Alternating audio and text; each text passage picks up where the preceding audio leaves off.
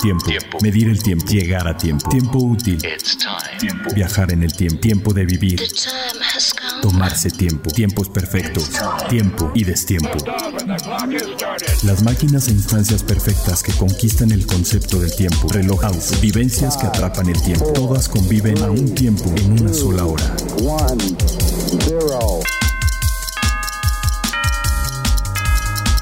Hora local. Hora local. Hora local. ¿Qué tal? ¿Cómo están? Nuevamente un episodio más de Hora Local y eh, pues la verdad es que estamos ahora sí como que más de lujo que otras ocasiones. De por sí siempre tenemos invitados de super lujo, pero hoy tenemos a nada más ni nada menos que Carlos Alonso que nos acompaña, fundador de la revista Tiempo de Relojes, editor legendario, eh, director del CIAR, mente maestra atrás del Salón Internacional de Alta Relojería. Y pues ahora sí que primero esta presentación, ahorita nos presentamos de a todos. Carlos, muchas gracias. El lujo es estar contigo aquí, ¿eh? Pasada, pasado el mediodía, un jueves. Eso, hablando de relojes, eso es un lujo real. No, definitivo. No, ahorita vamos a platicar de todo ese tipo de cosas. Yo soy Carlos Matamoros, como les había dicho, esto es Hora Local. Estoy aquí con Toño Sempere, productor ejecutivo de este proyecto. Hola amigos, ¿cómo están? Un gusto que estén siguiéndonos, un gusto que estén dándonos esas métricas tan positivas y sigan por ahí, porque esa es la vena para nosotros crecer adecuadamente. Sí, la verdad, muy, eh, muy buenas reacciones, eh, tanto en Spotify como en iTunes, como en Google Play, que esa la estamos estrenando hace un par de semanas. Y en la página, oye, me, enteré que hay gente que nos, es, nos sigue a través de finísimos.com, se me hizo rarísimo. Sí, claro, claro. Es claro. una plataforma, ya nadie sigue por plataformas eh, web, o sea, todo el mundo sigue por agregadores, ¿no? Y eso cuando alguien me dijo, oye, no, este, es que estaba viendo la página y si le hacemos tal cosa, yo, tú no escuchas a través de la página, resulta que sí. Entonces ahí también creo que vamos a habilitar comentarios, ya saben que los tienen a través de la página de Facebook. Ajá, exacto. Es muy importante, Sí, pero sí. si quieren dejar comentarios o menciones ahí también, por supuesto, bienvenidos. No, buenísimo. Y pues, eh, pues vamos a entrar en materia un poquito con A Tiempo. Lo último, lo, último, más reciente, reciente, lo tenemos, tenemos a tiempo. A tiempo. Ahora sí que la firma Montblanc, que se ha ganado ya su, su credibilidad en el mundo de la, de la relojería, cumple tres años como cronometrador oficial del Festival de la Velocidad de Goodwood. Que para que se den una idea, eh, el, el- el conde March o el Lord March tiene una casa muy grande, muy bonita, tenía mucho espacio, hizo un circuito, Ah, no, pero este es Goodwood, perdón. No, no, no, no, no. no. Bueno, también de todos modos lo hace Lord March. Tienen un circuito que de hecho se corrió Fórmula 1. Ahí fue donde se retiró Stirling Moss en 1962 por un grave accidente y dejó de correr Fórmula 1. O sea, vaya, es un lugar lleno de historia. Y lo que hace Lord March es retacarlo todavía más de historia, juntando toda clase de automóviles clásicos de competencia. Es lo más importante, son generalmente autos de competencia. Eh, cada año se festejan varias cosas. Eh, obviamente en este año se cumplen 50 años de la, de la salida del Porsche 917. Hubo un desfile de este gran eh, autosport que cambió para siempre. Eh, cómo percibíamos a Porsche fue la que ganó, eh, fue el que ganó la primera vez eh, la- las 24 horas de Le Mans en 1970 como el absoluto. Porsche hasta entonces tenía muchas victorias en, ca- en categorías menores. Eh, también es el 50, el cumpleaños número 50 de Michael Schumacher, fue homenajeado, sus coches fueron conducidos, los coches que con los que él ganó carreras, campeonatos, fueron conducidos a través de el circuito de Goodwood. Y lo más interesante entonces es que Montblanc, eh, con esa pasión que le ha puesto su, director eh, creativo, que es David Echerrato, que es un tipazo, ¿tú lo conoces? Sí, David, David. Hombre vintage. Hombre Él, vintage. Todo él, ¿eh? de, de A pies ver, a cabeza. Explíquenme el término hombre vintage, porque No, no, es que se tienes... siente uno aludido. No, no, es que, bueno, no, no. vintage, eh, no, vintage no de ruco, sino vintage de, De que le gusta el, el- el estilo. O sea, es un tipo con una cantidad de estilo, así de rocha estilo por todos lados. Además es italiano, o sea, con eso digo la mitad. Atrapado en una burbuja de estilo, dirías. Exactamente, exactamente. Entonces le ha dado un toque a la relojería de Montblanc, le ha dado un toque entre eh, que está en un muy buen equilibrio entre vintage y moderno. Mm, Entre retro chic y algo muy avanzado. ¿no? Exactamente. Sí, es la impresión que dan. Que no se ve el reloj de tu abuelito, vaya, ¿no? Claro. O sea, eso está muy bien porque tiene ese saborcito, pero con tamaños contemporáneos, con técnicas modernas, sobre todo en el, el- el que presentaron ahora, que fue el, el Time Walker. El Time Walker Goodwood. Con eso festejan su tercer año. Se llama Goodwood Festival of Speed Time Walker Manufacture Chronograph Edición Limitada 1500. Eh, se inspira en el legado de 161 años de Minerva, que es una manufactura tradicional suiza que adquirió Montblanc para tomar todo ese eh, expertise, toda esa historia, toda esa tradición relojera y pues eh, la verdad es que se lo han ganado muy bien, han hecho cosas muy interesantes. O sea, gran evento este del, Festival de la Velocidad de Goodwood y el reloj de Montblanc, que les recuerdo, lo, van a poder ver en los álbumes en YouTube, eh, perdón, en Facebook, tenemos un álbum con el número de este podcast y ahí van a ver todas las fotos de los relojes de los cuales estamos hablando. Eh, ahora sí que vamos, esta fue lo, más a tiempo. Vámonos de último minuto rápidamente. Justo cuando suceden todos los grandes lanzamientos y novedades mundiales, las tenemos de último minuto. De último minuto. Pues viene ya la, subasta benéfica de Only Watch, que es eh, una iniciativa creada por el príncipe Alberto de Mónaco en beneficio, que es la distrofia muscular Duchenne, ¿no? Que es una, este, una variante. Una variante. Se creó, ¿en qué año se creó esta? Fue hace... Pues no recuerdo, pero debe ser la octava edición, teniendo en cuenta que es un año sí y otro no. Claro, eh, Deben llevar aproximadamente 16 años con esta iniciativa que hace Luke Sí, empezó a mediados de los 90, ¿no? Sí, exactamente. O, principios de los 2000. No, principios de los 2000. Principios de los 2000. Cierto, cierto. creo, que, creo, que creo que es la octava edición. Y vaya que hay vaya que hay relojes interesantes este año, ¿eh? Es que eh, ahí le echan las marcas toda la carne al asador, ¿no? Hacen, hacen un reloj, por eso se llama Only Watch, hacen un reloj especial eh, diferente. Generalmente son versiones de lo, de lo que tienen existente, pero con un toque, ¿no? Bueno, es, y es una pieza única, eh, por eso los coleccionistas se frotan las manos, están muy atentos a ver qué pasa, y se ha ido convirtiendo con los años en, un test de subastas para marcas. O sea, nosotros como periodistas y como observadores vemos qué pasa con el comportamiento de cada marca y cada producto en esa subasta, porque te da muy bien el termómetro de la temperatura de, cada, de cómo están las marcas en el mercado. Yo me acuerdo hace dos años que Lanzó un Black Bay que creo que era negro. Sí. Y de hecho después sacaron el Black Bay Black, pero sacaron un Black Bay especial para Only Watch, todo negro y la rompió en la subasta, ¿no? Creo que fue el que más dinero recaudó en esa ocasión. Bueno, fue el que más recaudó en, en cuanto a su precio original. Pues, sí, claro. Precio base. Tres mil y pico dólares de precio base y acabó en 120, 130 mil dólares. Sí, o sea, eh, sí, porque hay relojes que empiezan muy caros porque su precio base es carísimo. Claro, claro, claro. Este año, no sé, a mí me sorprendió mucho lo que, lo que espero que va a ser una locura, va a ser, ha sido el Patek, porque han tomado ni más ni menos que la pieza de su 175 aniversario, complicada, ¿no? Sí, el, eh, ¿cómo se llama? El Grandmaster Chime. El Grandmaster Chime, y lo han hecho en, eh, pues en acero, que es un metal wow, o sea, los... Eh, fetiche para, para, el mundo de las cotizaciones en subasta, para un Patek concretamente. Entonces, siendo la pieza del aniversario, es muy complicada, versión única en acero, sin los grabados del, del aniversario. Que me gusta más sin los grabados. ¿Eh? A mí también. Se me hacía como que tu moche. Mira, no sé, si hacemos, si jugamos a las cábalas, yo teniendo en cuenta que una triple complicación suya en titanio hace dos o tres años se fue a siete y pico millones de dólares y la pieza original era de 800 y tanto mil dólares, pues esto es una pieza que si el mercado está en la temperatura que debe, probablemente supera los 7, 8, 9 millones de dólares. puede que hasta más. Y ¿eh? con un precio de partida que de milloncito casi. No, dos, entre dos, dos, millones, dos millones de euros. Entonces veamos qué pasa con esta pieza. No, es que este reloj, el Grandmaster Chime de, de Patek, es una pieza súper complicada que hicieron para el 175 eh, aniversario de, la marca. Entonces le echaron toda la carne al asador. De hecho, tiene eh, un mecanismo que permite girar la caja porque tienes dos carátulas. Ok, O sea, tiene tantas complicaciones y tantas funciones y tantas lecturas. Que necesitas dos carátulas. Necesitas dos carátulas. Entonces, de un lado tiene este, algunas y del otro lado repite también la hora, pero añade. Entonces lo puedes usar de los dos lados. Es una pieza de verdad extraordinaria, con sonería, con carillón Westminster, eh, trae eh, posiciones del zodiaco, lo que tú quieras trae, lo que se te ocurra. Calendario perpetuo. Yo creo que es la, la, apuesta más fuerte que ha llevado Patek hasta ahora al Oli Watch. O sea, porque ha llevado piezas interesantes en cuanto a, al, al color de la aplicación o, algo más seguro, ¿no? Que se van como más a la segura. Aquí se van con una piezota y en acero que ya veremos qué pasa. Pero yo creo que sí va a haber hasta trancazos por esto, porque es como también pasa con Lange, ¿no? O sea, un Lange de acero es así como que algo extraordinario. Yo me acuerdo que el, homenaje a Richard Lange que hicieron una, una edición muy pequeña en acero se agotó en minutos, creo, ¿no? O en horas.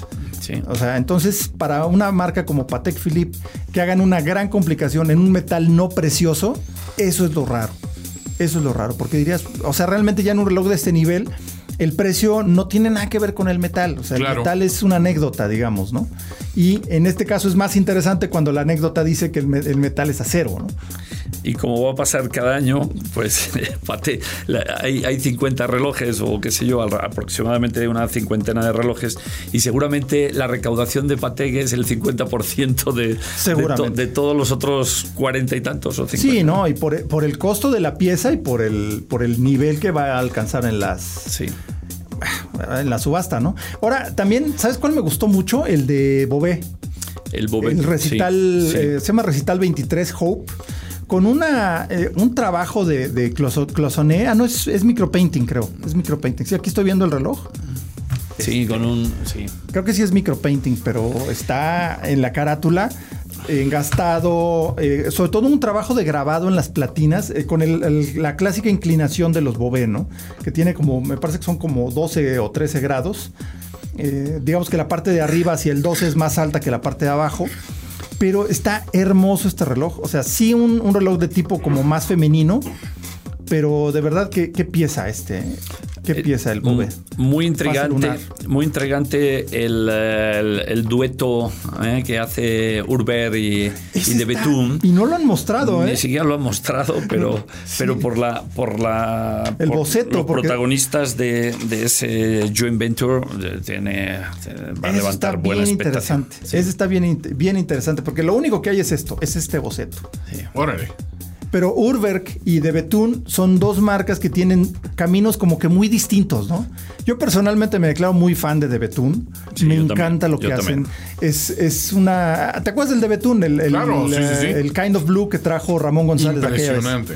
O sea, qué reloj. O sea, ese no, por donde lo veas, te puedes quedar mirándolo durante mucho tiempo y lo disfrutas a cada momento, ¿no? Pues es una magia de que de, de Betún se dio, se dio también la unión de un gran relojero como es Denis Flayolet y el gusto de un loco mecenas italiano. E, ese tipo de combinaciones siempre ha dado como buenos resultados, ¿no? un, mecenas poderoso y un tipo con talento, ¿no?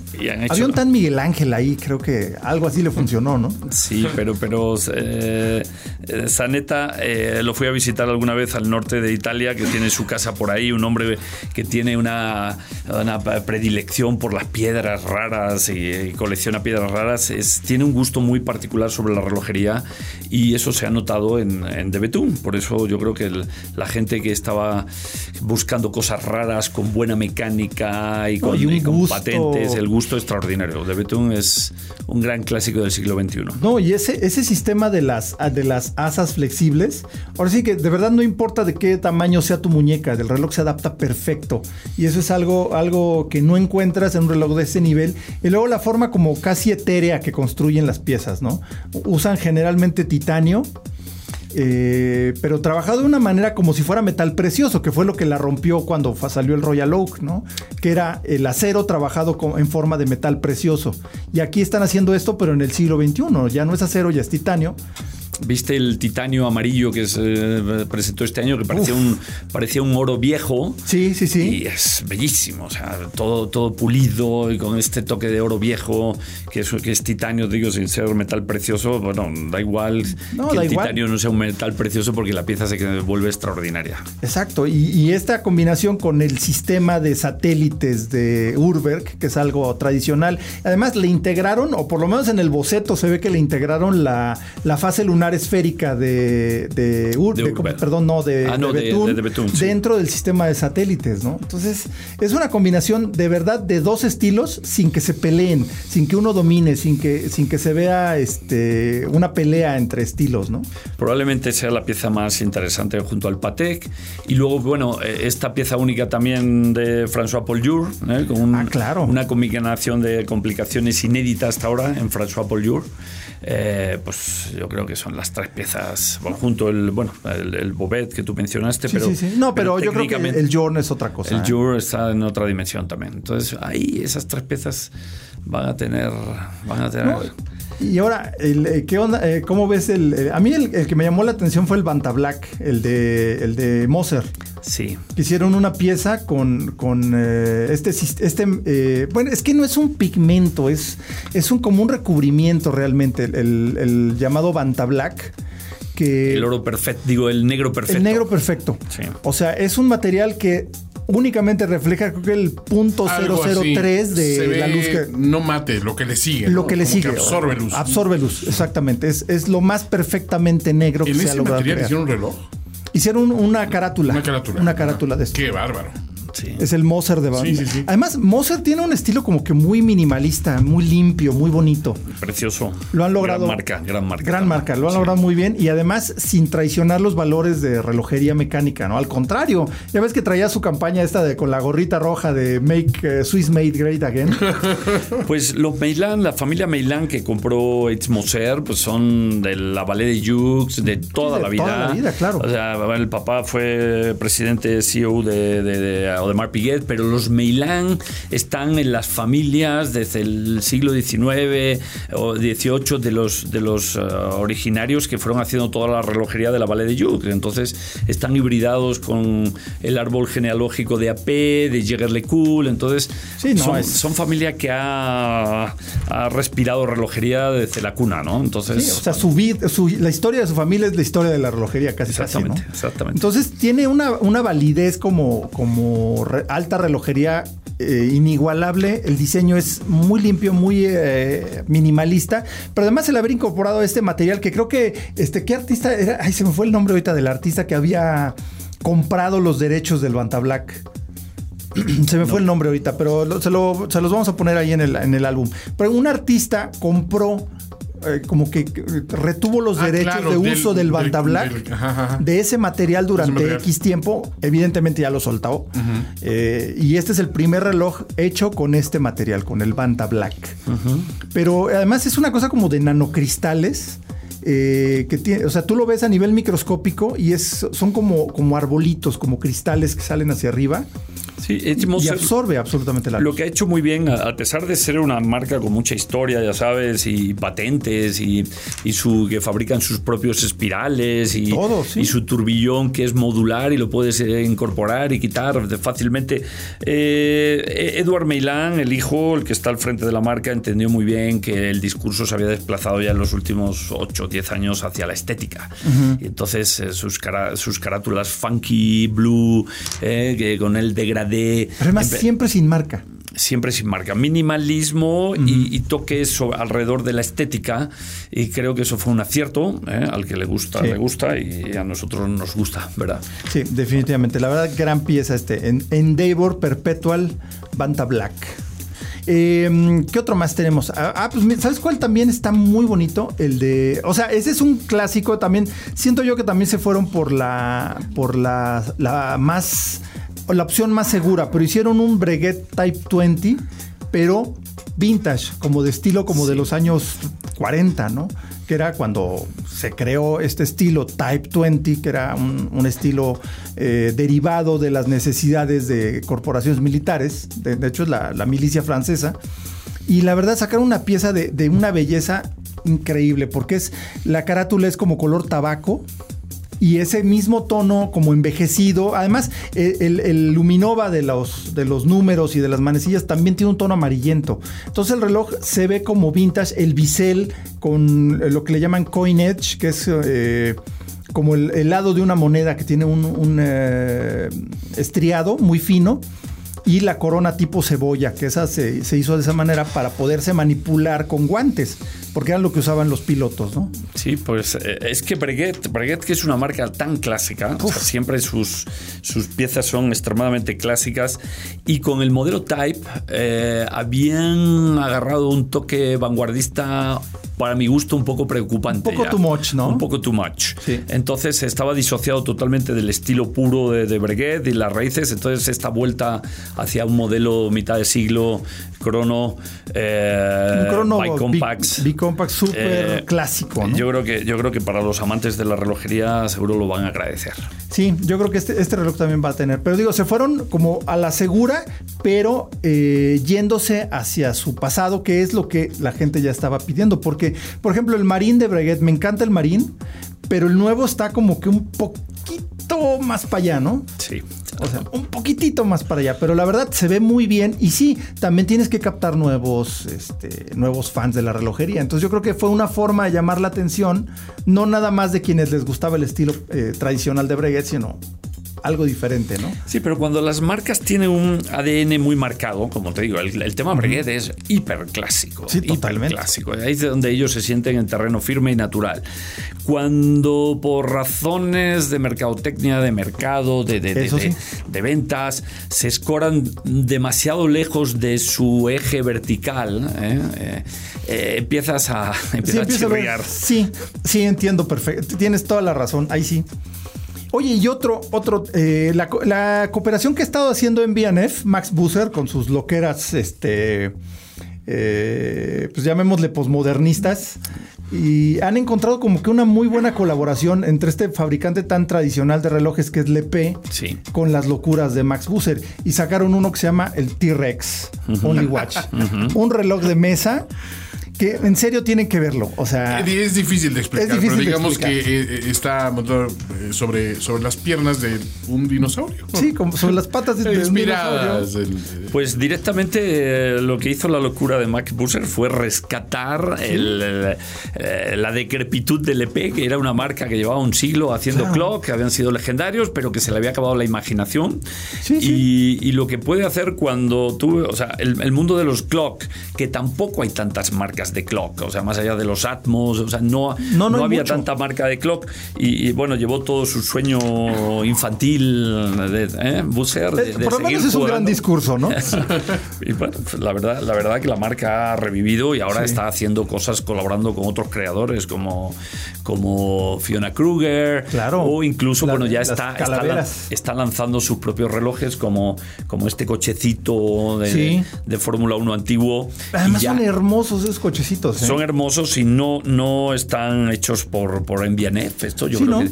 Pero se nota, se nota el toque MBNF cuando. Se lo- nota que por lo menos les, les echó a andar la imaginación. Y ese, este último de Lolly Watch, el T-Reg, el- pues se, se nota que hay una, una, una idea mucho más allá de, del, eh, del miedo de querer hacer cosas diferentes, comerciales. O sea, esto es una pieza de arte, ¿no?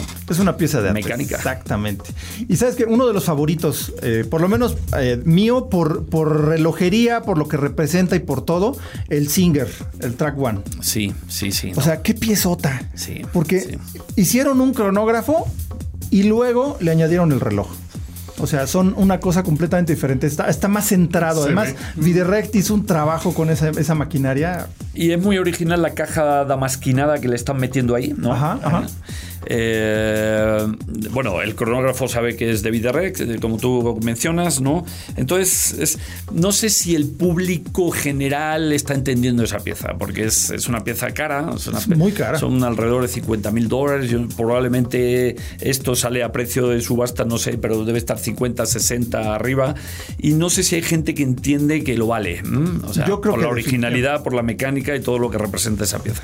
Sí, o sea, es, es una. Bueno, aquí no, no trae el precio de venta, de hecho. De salida, creo, No creo que estaba de salida. 60, 70 mil. Sí, pero debe estar, debe estar como en subasta. 70 por lo Sí, menos. de la subasta. el sí. precio. Pero la verdad es que es una pieza, o sea, se llama Singer por eh, Singer Reimagined, que era una firma que se dedicó a desarmar completamente Porsches 911 antiguos y reconstruirlos de una manera impresionante porque les dan eh, equipo como de auto de carreras, pero con acabados como de alta relojería. Ok. O sea, es, es un coche de carreras hecho por un artesano. Entonces eh, actualizaron todo lo, actualizable, todo lo que se siente viejo de un coche de esos. Entonces se siente moderno, se puede manejar como un coche moderno, tiene eh, todas las cuestiones de seguridad actualizadas, pero han llegado a ser carrocerías completas de fibra de carbón, pero con ese estilo de Porsche de los años 70 que, es, es, algo impresionante. O sea, además un Porsche Singer puede costar de 300 mil dólares hacia arriba. O sea, lo que quieras, como lo quieras, te lo hacen. Pero la, la, hechura, el cuidado es literal de alta relojería. ¿eh? O sea, es, impresionante. Es lo mismo que está haciendo Marco Borraquino con, con, el Singer en reloj. Es que capturaron muy bien la esencia de Porsche, de Porsche Singer, de Singer Porsche más bien, porque no es Porsche, es Singer capturaron muy bien la esencia y la filosofía de lo que están haciendo con esos Porsches y tomaron justamente la caja, además la caja de este reloj está inspirada en, el Flightmaster, en ese tipo de relojes de los 70, grandotes, eh, cronógrafos, eh, relojes herramienta y la, retomaron muy bien y con este estilo damasquinado creo que la verdad es que una pieza súper interesante y tiene como en la correa los remaches, eh, como remates dorados, que esos los usan en las vestiduras de los Porsche Singer. O sea, sí tiene un, verdadero match entre la filosofía de la marca de relojes con los Porsches que crean, la marca de coches. Piezota, ojalá le vaya bien en la subasta porque quiere decir que el público está entendiendo está empezando a entender esto, ¿no? Exacto, porque, porque sí es una, una gran pieza. Y pues eh, yo creo que todavía tenemos mucho más tema con esto, pero me gustaría platicar contigo, Carlos, acerca de... Eh, ah, bueno, eh, obviamente eh, todos estos relojes, bueno, no de estos relojes, pero las marcas que hemos mencionado, las pueden encontrar en Perlón Cronos, en Mazarik 431 o en en el centro comercial Arts Pedregal, donde de verdad los van a atender increíble, los van a hacer sentir como en su casa. De verdad, dense una vueltecita, váyanse a pasear a las vitrinas. Eh, sientan de toda esta, eh, toda la emoción que provoca la relojería y por lo cual estamos tan metidos en esto. Tenemos un podcast, tenemos videos, tenemos fotos, tenemos de todo y todo el día hablamos de relojes. ¿Por qué? Porque es emocionante la relojería. Además, nuestro invitado, Carlos, también nos, sugirió una cosa, entender las piezas, ¿no? Creo que si algo te ayuda a ir a una visita a, a, a es que te hacen entender qué hace cada reloj y por qué es importante su hechura y por qué a lo mejor es para ti, ¿no? Entonces, este, creo que eh, pongan mucha atención, de menos irán muy educados en la materia. No, totalmente. Además, acuérdense que cada reloj es una historia, cada marca tiene una historia y cuenta una historia y puede convertirse en una historia para cada quien, ¿no? A los más importantes personajes y buenos amigos es a quienes les decimos gracias por tu tiempo. Gracias por tu tiempo. Ahora sí, ya platicamos genial acerca de Only Watch con una, una visión muy particular de un experto en el tema. Eh, pues ahora sí que no por edad ni por nada, sino el decano de la, de la prensa relojera en México. O sea, Carlos es el fundador de la revista Tiempo de Relojes, la principal revista de, relojería en México, responsable de, de mucha de la cultura que hay eh, de, a tiempos recientes. ¿Cuántos años tiene tiempo los 23, no? Pues es del 96, entonces tiene 23 años. 23 exactamente. Años. Te acordabas tú mejor que yo. No, no, además, sabemos. Pero además, no solo eso, sino que eh, Carlos ha aportado muchísimo a la cultura relojera en México al haber creado un evento tan importante como el Salón Internacional de Alta Relojería. Y ahí sí, Carlos, platícanos cómo surgió el CIAR, cómo fue la idea ¿Qué es el CIAR? Pues antes de platicar de los orígenes, eh, como estábamos hablando de Only Watch, la pena este año es que estábamos a punto de tener la exposición itinerante de Only Watch en el CIAR, eh, con Luke Pecavino, el, fundador de Only Watch, eh, veníamos hablando hace dos años, y finalmente, mm, por un tema de calendarios, no pudimos encajar, se nos metió Nueva York por medio, entonces no vamos a tener Only Watch. Pero eso es, el, dolor, el dolor de, de la tercera del CIAR para este año. Eh, ¿Cómo surgió el CIAR? Pues eh, porque México era el lugar adecuado para hacer el CIAR ¿eh? en, el año 2007. después del Tratado de Libre Comercio del año 2000-2001 que se firmó, un país latino con una pasión histórica por la, por la alta relojería había empezado a mirar a, a los joyeros locales para comprar las piezas y no salir fuera a comprar y en esos primeros años del siglo XXI, pues fue un desarrollo tremendo. Las marcas, o sea, veías marcas como, o sea, joyeros como Perelón, como Berger, pues tenían 40, 50 marcas en muy poco tiempo habían logrado tener y todo el mundo demandaba, veían que había un público ansioso de conocimiento y de tener, las marcas querían empezar a tener contactos finales con los coleccionistas o educar a ese público con ansias de saber más.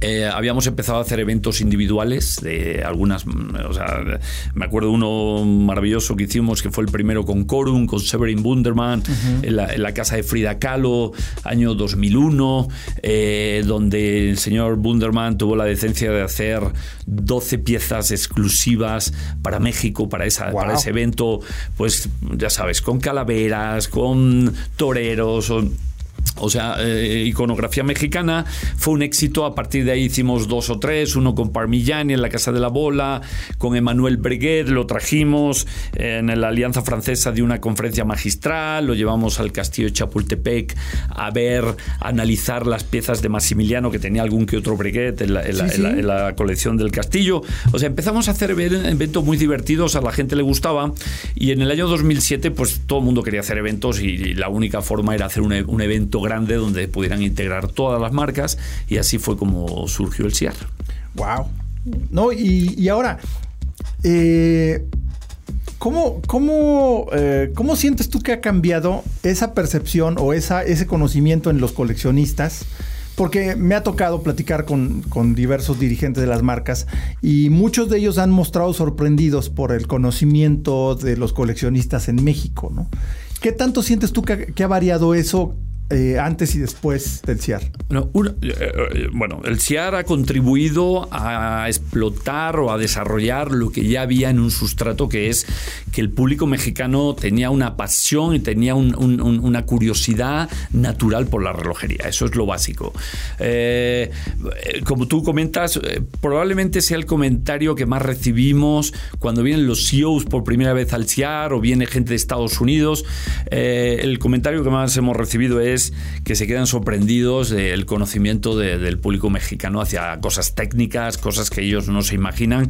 Incluso eh, cuando vienen a atender de marcas desde Nueva York, eh, un comentario siempre que hacen es, ya me nos gustaría que los norteamericanos tuvieran la cultura relojera que tienen los mexicanos. Bueno, pues el CIAR lo que hizo fue poner la plataforma para el encuentro entre los relojeros, los, los directores de las marcas, con el público final, que eso es muy difícil. A veces se va dando más y más en el mundo y es una fórmula que va asentándose, pero hace 13 años cuando empezamos no había mucho evento de ese tipo, entonces el SIAR yo creo que sí ha contribuido, ¿no?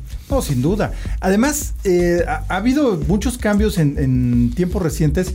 Es más, estamos, hemos platicado en varias ocasiones sobre el, hemos, platicado en varias ocasiones sobre el, pues la transformación que ha sufrido Basel World, que es el evento principal de relojería o el más grande por lo menos en tamaño eh, eh, anual y que ya no es lo que era, ya, ya ha perdido como que mucho eh, la finalidad, ¿no? Y, siento que eventos como el CIAR, que no son tan masivos, tienen ahora como que su lugar, ¿no? Un poco como la Dubai Watch Week, que incluso estuvimos ahí hace dos años. Eh, a mí me sorprendió mucho ese evento en particular porque era más enfocado hacia la cultura, ¿no? ¿Tú cómo ves que el, CIAR vaya evolucionando a, estos cambios? Bueno, como dices, efectivamente Basilea se ve como un elefante blanco, ¿eh? porque lleva un siglo Basilea. Basilea durante, durante mucho tiempo antes de que existieran las redes sociales, de que el mundo estuviera hiperconectado, la única forma de encontrar a todos los protagonistas de un sector, sean los creadores, los coleccionistas, los distribuidores, los joyeros, pues era en una feria, una feria internacional, igual pasaba para el mundo de los automóviles. Entonces, eh, ¿qué pasa? Que eh, para las marcas, y vamos a hablar de negocios porque eso empiezas, a entender, empiezas a entender qué pasa, que para una marca, eh, si no ibas a Basilea, eh, en Basilea se cerraba el 80% de las ventas del año, porque iban los joyeros, levantaban los pedidos o iban los distribuidores, entonces tenía todo el sentido. Eso empezó a hacer que una feria como la de Basel, Basel World, pues el precio que pagan es estratosférico. O sea, una, una marca, no lo sé, pero una marca como Rolex Patek probablemente paga 5 o 6 millones de dólares por estar una semana en una feria con un super booth. Entonces, tiene sentido cuando la gran cantidad de la facturación o de los pedidos del año los haces en una feria así. Claro. A medida que empieza la interconexión, donde las marcas quieren estar más en contacto local con su público, con sus coleccionistas, hablarles en un lenguaje local, con emociones locales, pues un gran, una feria de este tipo empieza a ser muy costosa y poco operativa. ¿no? no, y además eh, ya ves que se quejaba mucho la gente de que no había un servicio de Internet decente y cuando todo se mueve ya ahora por medio de, Internet, que necesitas eh, publicar en Facebook, publicar en tu sitio, publicar en Instagram, y el, y el Internet es malo, esa fue una de las tantas quejas que hubo, ¿no? Sí, pero, pero lo más importante es eso. Las marcas piensan en global y actúan en local cada vez más. Entonces, quieren traer ediciones limitadas a cada mercado que saben que agrada al, gusto del público de cada país. Y, bueno, salones como el CIAR, la fórmula del Dubai Watch Week que mencionabas, que es un poco diferente porque distinto. al estar respaldada por un joyero, que es Sediki, ¿eh?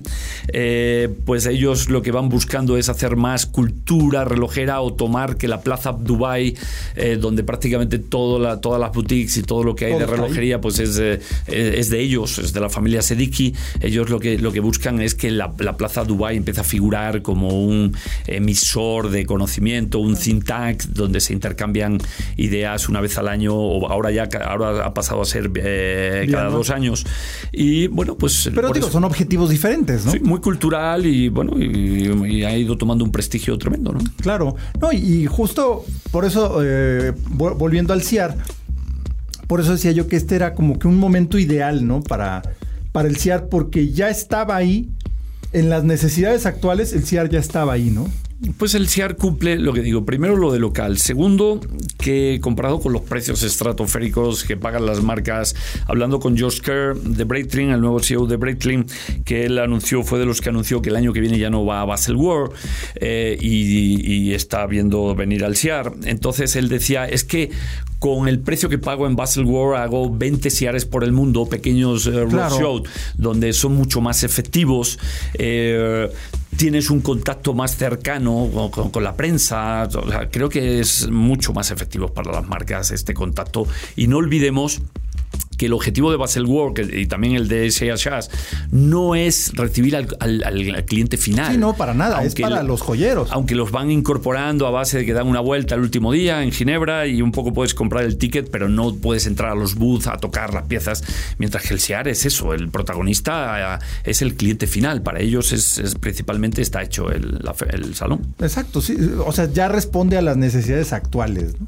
y, por ejemplo, es que esa, esa labor de acercar, eh, de acercar también la parte cultural de cada marca, ¿no? Acercarla al, cliente final.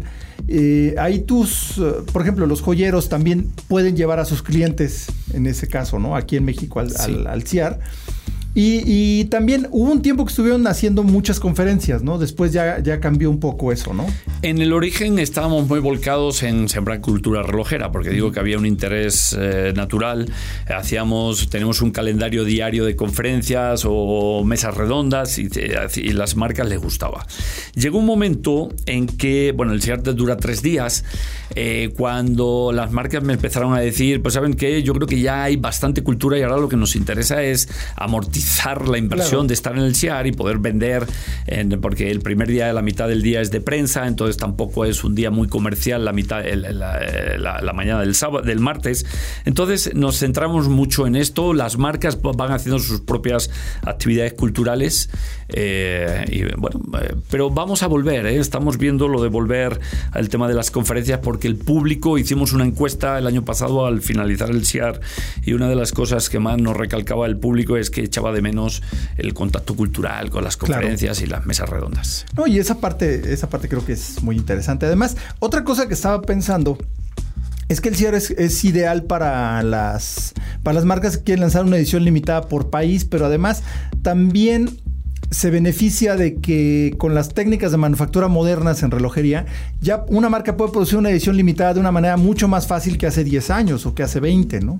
Totalmente. O sea, pueden hacer tiros pequeños de un tipo de carátula, que luego las carátulas es, es un trabajo exhaustivo de ensayo y error, y ver que la pintura no se degrade con la luz ultravioleta, y que tenga una durabilidad, que no se reseque. Entonces, pero ahora ya ahora se puede hacer mucho más eso, ¿no? Y ha sido el, escenario para, para, ediciones limitadas para México muy interesantes, ¿no? Sí, y no olvidemos una cosa, una de las características del mercado mexicano en relojería es que adoran las piezas de alto nivel, el público mexicano. O sea, cuando vemos la estadística, cómo estamos rankeados como país en la relojería, pues igual estamos en el lugar 16, 17, pero si hablas con las marcas y, ves una marca como de Mar Piguet, que viene sistemáticamente al y que, creo que, les va muy bien, pues ellos, eh, ellos te dicen que México en sus piezas eh, top, pues probablemente esté entre los 5, 6, 7 mejores mercados del mundo a nivel de las piezas. Sí, hablando de grandes complicaciones, sonerías, cosas así. Entonces, por eso, por eso las marcas descubrieron que al venir al CIAR y traer piezas limitadas y hechas custom para, para los coleccionistas mexicanos, pues tiene muy buen resultado, porque, porque su mercado es un caldo de cultivo aquí perfecto para, para ese tipo de piezas eh, escasas de coleccionista. ¿Y tú, tú qué crees que sea lo que sigue para el CIAR? O sea, ¿tú qué quisieras ver en el Ciara, no sé, a cinco años? Bueno, yo eh, ya estamos, ya estamos analizando hacia dónde puede evolucionar. Eh, a lo mejor el año que viene vemos alguna sorpresa. Eh, hasta ahora, mira, hay que empezar a pensar en la nueva generación, por ejemplo, es muy importante. Entonces hasta ahora es Salón Internacional de Alta Relojería, pero eh, si hace unos años la alta relojería era difícil que conviviera con una relojería más comercial o de tipo medio, yo creo que eh, lo, que ha detonado la llegada del Apple Watch eh, cautivando a un público joven y sabiéndole seducir, creo que las marcas de alto nivel ya no están tan cerradas a que se pueda atraer a un público joven que vayan entrando por marcas más comerciales, más deportivas y acaben llegando a, las altas complicaciones cuando ya tienen un cierto grado de madurez y de poder económico. Sí, es que justamente esa es la, pues digamos que la razón de ser de hora local, ¿no? La idea es, es eh, promover ese gusto por la relojería al nivel que quieras, al nivel que puedas. Porque realmente toda la relojería eh, tiene chiste, tiene historia, tiene diversión pero pues no todo, no solo son las grandes complicaciones, no solo son los grandes cronógrafos de Patek, o sea, hay mucho. Y entonces esa apertura tiene lógica porque además lo que mencionabas del Apple Watch, ¿no? Que el Apple Watch eh, se temía en un principio que fuera a quitarle mercado como la crisis del cuarzo pasó en los años 70, que, que todavía es como el coco en la relojería, ¿no? Se menciona la crisis del cuarzo y todo el mundo se asusta un poco, ¿no? Pero, pero, por ejemplo, el Apple Watch, lejos de, digo, que sí va a vender más unidades, pues claro, porque es más barato, porque está en la mente de todo mundo, todo mundo quiere eso, pero eh, al igual que con los coches, se ha llegado a, una, a, reconocer una especie de crisis entre los jóvenes de que ya no aspiran a tener un coche. Pues ya no, ¿para qué? Pues tengo Uber. O sea, con una aplicación en mi teléfono, mejor me compro el iPhone nuevo para que el Uber funcione mejor, ¿no? Y lo mismo el Apple Watch, pero el Apple Watch ha normalizado para esa gente que en la vida había usado un reloj porque no le interesa Normaliza traer algo en la muñeca. En la muñeca, efectivamente. Va a llegar un momento que el Apple Watch se vuelve obsoleto o va a cambiar o, X y va a decir, oye, pero pues ya quiero algo como más bonito, ¿no? Entonces yo siento que es, una apertura de clientela natural para la relojería, ¿no? Claro, ¿no? Y como bien lo mencionaste, el miedo al principio estaba latente en la industria relojera suiza por el recuerdo de la, del cuarzo, pero el Apple Watch no es un reloj, es un gadget que va en la muñeca. Lo único que hace es robar el protagonismo en una zona estratégica del cuerpo para, para tenerlo como gadget, que es la muñeca. Eh, la relojería va por otro camino, la, relojería de prestigio va por otro camino, es más un, arte, un arte arte con valor que se perpetúa, donde hay artesanos, donde hay mucho trabajo manual, eh, hay, hay, como tú eh, hablabas antes, hay toda una hay historias detrás vinculadas a, carreras. la historia de la humanidad. Exactamente. Entonces, no, no creo que el futuro sea Apple Watch versus eh, relojería de prestigio suiza. Yo creo que son dos mundos paralelos. Exacto, y, no están, no están peleados. Yo creo que el Apple Watch va a seguir, va, va más bien va a servir como puerta de entrada a la relojería seria, ¿no? Sí, me, comentabas, bueno, me quedé sin me hablabas de hacia dónde va el CR. Eh, te comenté lo del Apple Watch porque yo creo que a futuro buscar un, un más abierto, donde pueda haber marcas de tipo medio conviviendo, o sea, en, un, en una atmósfera muy para jóvenes, con, no sé, restaurantes, DJs, mixología, que puede ir más para conviviendo con marcas más deportivas, más jóvenes, con marcas fashion, que donde puede haber una catwalk y una pasarela y donde integras la moda y los accesorios en modelos paseando con eh, marcas de ese tipo y con esa atmósfera muy de, fashion, donde la alta relojería sea más, pues lo que es, ¿no? Más talleres, más artesanos, más champán buenísimo eh, y chef eh, de alto nivel. O sea, todos esos mundos se pueden poner a convivir, porque es la forma de decir, lo sacamos de un gueto cerrado de, señores que les gusta lo top y lo podemos empezar a convivir para que las nuevas generaciones lo empiecen a ver como algo natural. Entonces, ese sería nuestro nuestro, esquema futuro y buscar una solución para integrar todos esos mundos conviviendo. Es que eh, ahorita me vino a la mente una, una analogía que pues, yo creo que tiene mucho que ver con eso. O sea, es como en la naturaleza, ¿no? Eh, la relojería es un poco como en la naturaleza. La naturaleza no está dividida de, de aquí para acá es biología, de aquí para acá es física, de aquí para acá es química. Nosotros la dividimos así para entenderla. Pero igual, la relojería es un solo universo. Está integrada. Está integrada, es un solo universo. Nosotros la dividimos en alta relojería, relojería media, por diversas razones y a lo mejor también para entenderla, ¿no? Pero realmente pues, no, no, no tiene nada de malo que, que convivan juntos todas estas eh, vertientes de la relojería. Yo creo que sí es, ha llegado eh, como que el momento de eso, ¿no? O sea, igual como la naturaleza, todo está junto, ¿no? Totalmente. Y sobre todo, digo, el, reto es eh, generación joven. O sea, si, si no logramos que empiece a haber una pasión natural y que no, no llegue un joven de 10, claro que un joven de 18 años no va a tener difícil comprarse un Pate Philippe o de Marpiguet, claro. Eh, eh, pero, o un Breguet, pero lo tienen que empezar viendo como un arte algo natural y que lo empiezan a entender y empiezas por un, por un Tudor y acabas cuando te dan tu primer trabajo, cuando llegas a un puesto profesional importante, pues a lo mejor te quieres dar un lujo, como tampoco ves el coche simplemente como una cosa funcional para, para, desplazarte, ¿no? No, tienes que verlo como algo que tiene valor que tiene un valor, que tiene una, historia y que se puede convertir en una, en una tradición. Y esta es una parte bien interesante. Y sí nos gusta, eh, eh, ¿cómo se llama? Enfatizar mucho esa parte, ¿no? Enfatizar mucho esa parte de la, de la historia y del arte que representa. Porque a fin de cuentas, la relojería, pues es, es paralela a la historia de la humanidad. O sea, ha sido eh, ha sido protagonista en la historia de la humanidad. O sea, medir el tiempo era necesario. Era necesario, ¿no? Y sigue siendo necesario. Lo que pasa es que ya no se hace con. Eh, más bien ya no es vital que sea en un objeto pequeño, mecánico, hecho eh, a mano por pequeñas partes mecánicas y señores en las montañas suizas. Ya lo puedes ver con el celular, el reloj atómico, en la computadora, en todos lados tenemos relojes, ¿no? Pero de todos modos sigue siendo una parte de nosotros, sigue siendo una parte de la historia de la humanidad.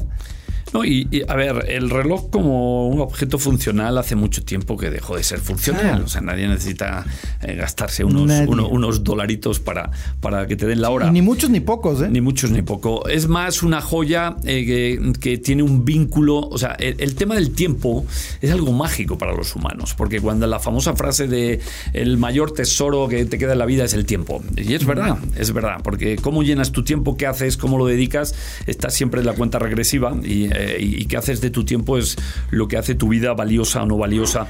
Entonces, ese, ese vínculo filosófico con un objeto, una joya que tienes y que te da tu tiempo y que atesora tu tiempo, por eso cuando vas a las subastas y, eh, y subastan el reloj de Elvis Presley o de Paul Newman y se va a unas cifras estratosféricas, o, es alguien que está comprando el vínculo entre el individuo y la máquina o, o la joya, no está, no está comprando la función.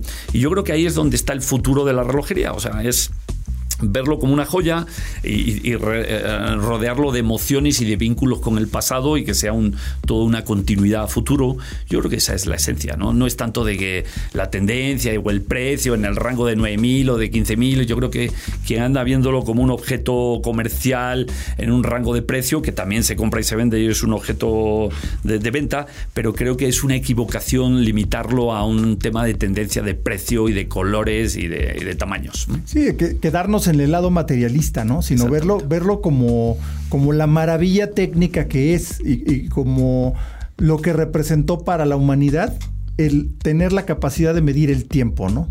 Y convertirlo en una maquinita fascinante, eh, como es el, es el lema de una revista donde solía trabajar, es, eh, es la máquina con latidos, ¿no? La máquina que tiene latidos. Es una máquina viva, una joya viva, y pues yo creo que eso es lo, más fascinante, ¿no? De la, de la relojería. Y justo de eso es lo que nos gusta platicar en, en hora local. Y por cierto, antes de que se me olvide, eh, justo hablando de, historia, también están los relojes, eh, los relojes vintage, los relojes antiguos. Y en ese sentido, les invito a que se den una vuelta al Rincón de Ocasión. Ya me dijeron que es el nombre correcto, Rincón de Ocasión de Perlón Cronos en Mazarik 431. hay unas cosas ahí muy, muy, muy padres, porque llegan de alguien que que quiere cambiar o quiere un reloj diferente o ya se aburrió, no sé, ¿no?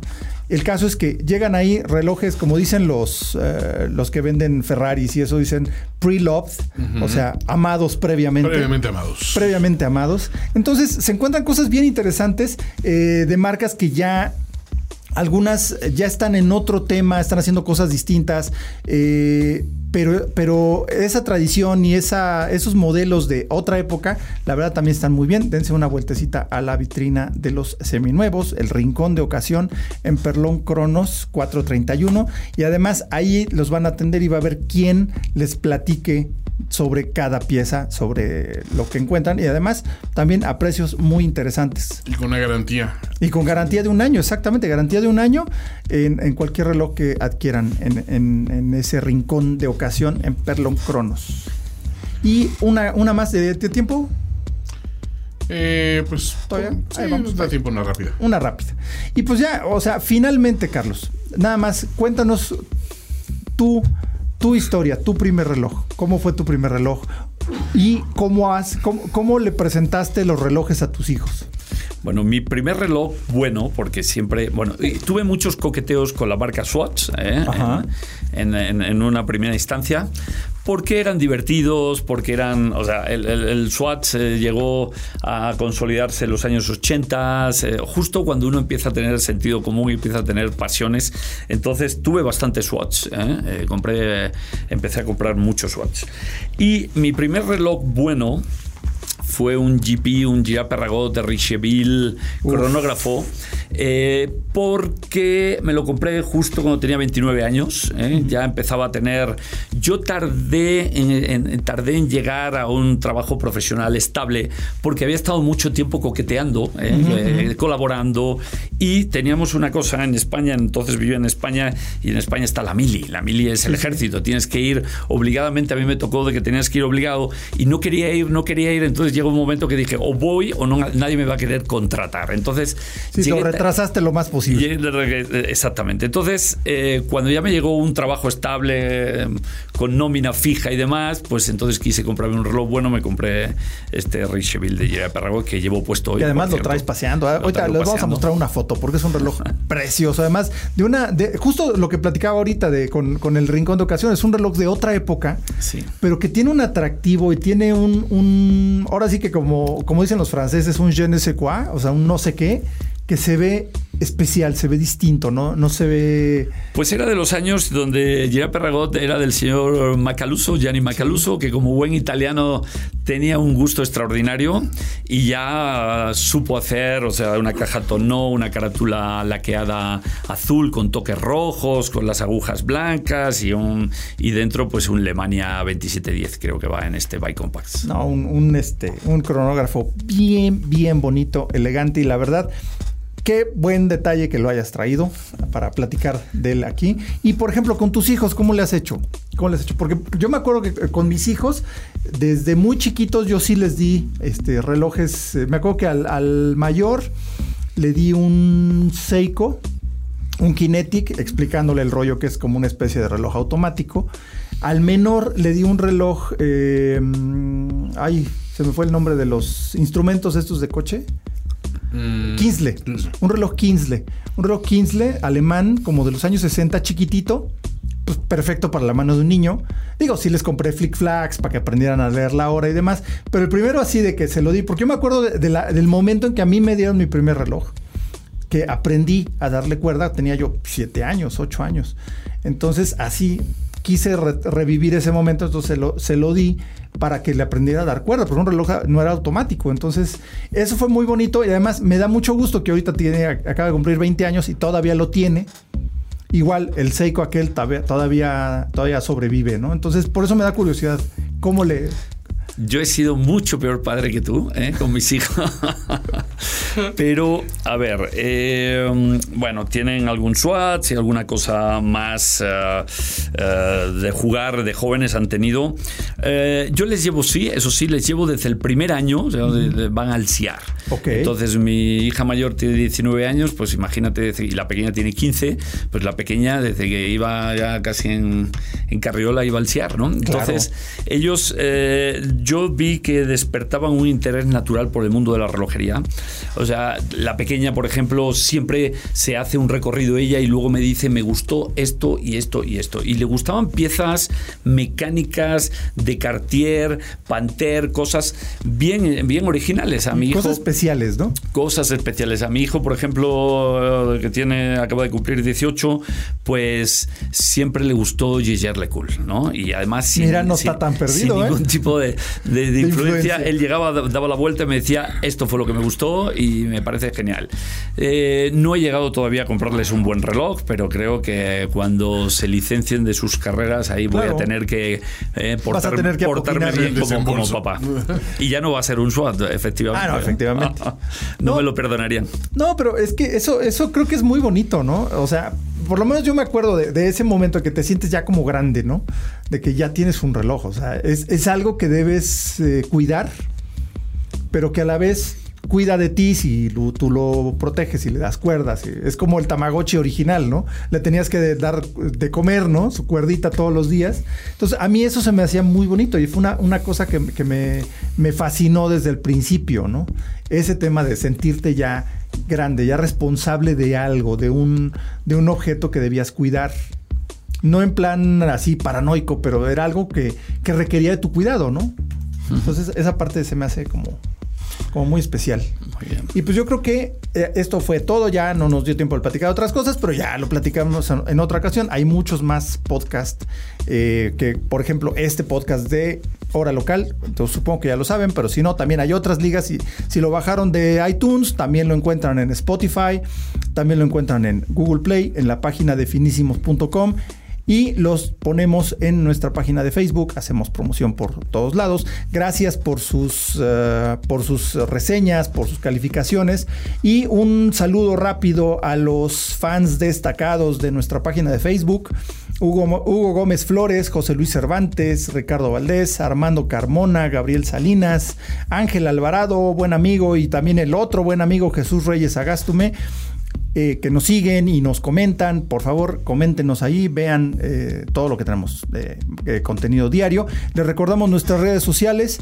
En Instagram es hora-local, en Twitter es igual, hora-local, en YouTube nos encuentran como hora local En Facebook es arroba hora local MX. Yo soy Carlos Matamoros. Gracias por tu tiempo, Carlos Alonso. Felicidades, Carlos, por el programa y qué buen nombre, hora local, porque creo que tenemos que empezar a pensar en... En el aquí y ahora. Tiempo local ya, obviamente. Tus redes también, si te necesitamos contactar o el público tiene necesidad de contactarte, ¿alguna forma de contactarte?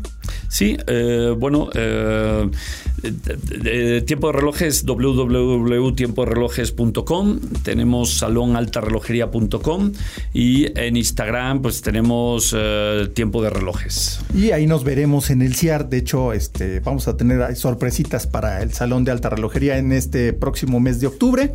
De veras, las fechas. 15, 16 y 17 en el Hotel San Reyes como años recientes. 15, 16, 17 de octubre. Gracias, Carlos. Gracias, Toño. Nos vemos. Hasta luego. Esto fue Hora Local, el podcast de la maquinaria perfecta. Nos escuchamos en el próximo programa. Conducción y concepto, Carlos Matamoros. Productor ejecutivo, Antonio Semperi. Antonio Voz en o, Arturo Jara. Arturo Jara. Hora Local es una producción de finísimos.com.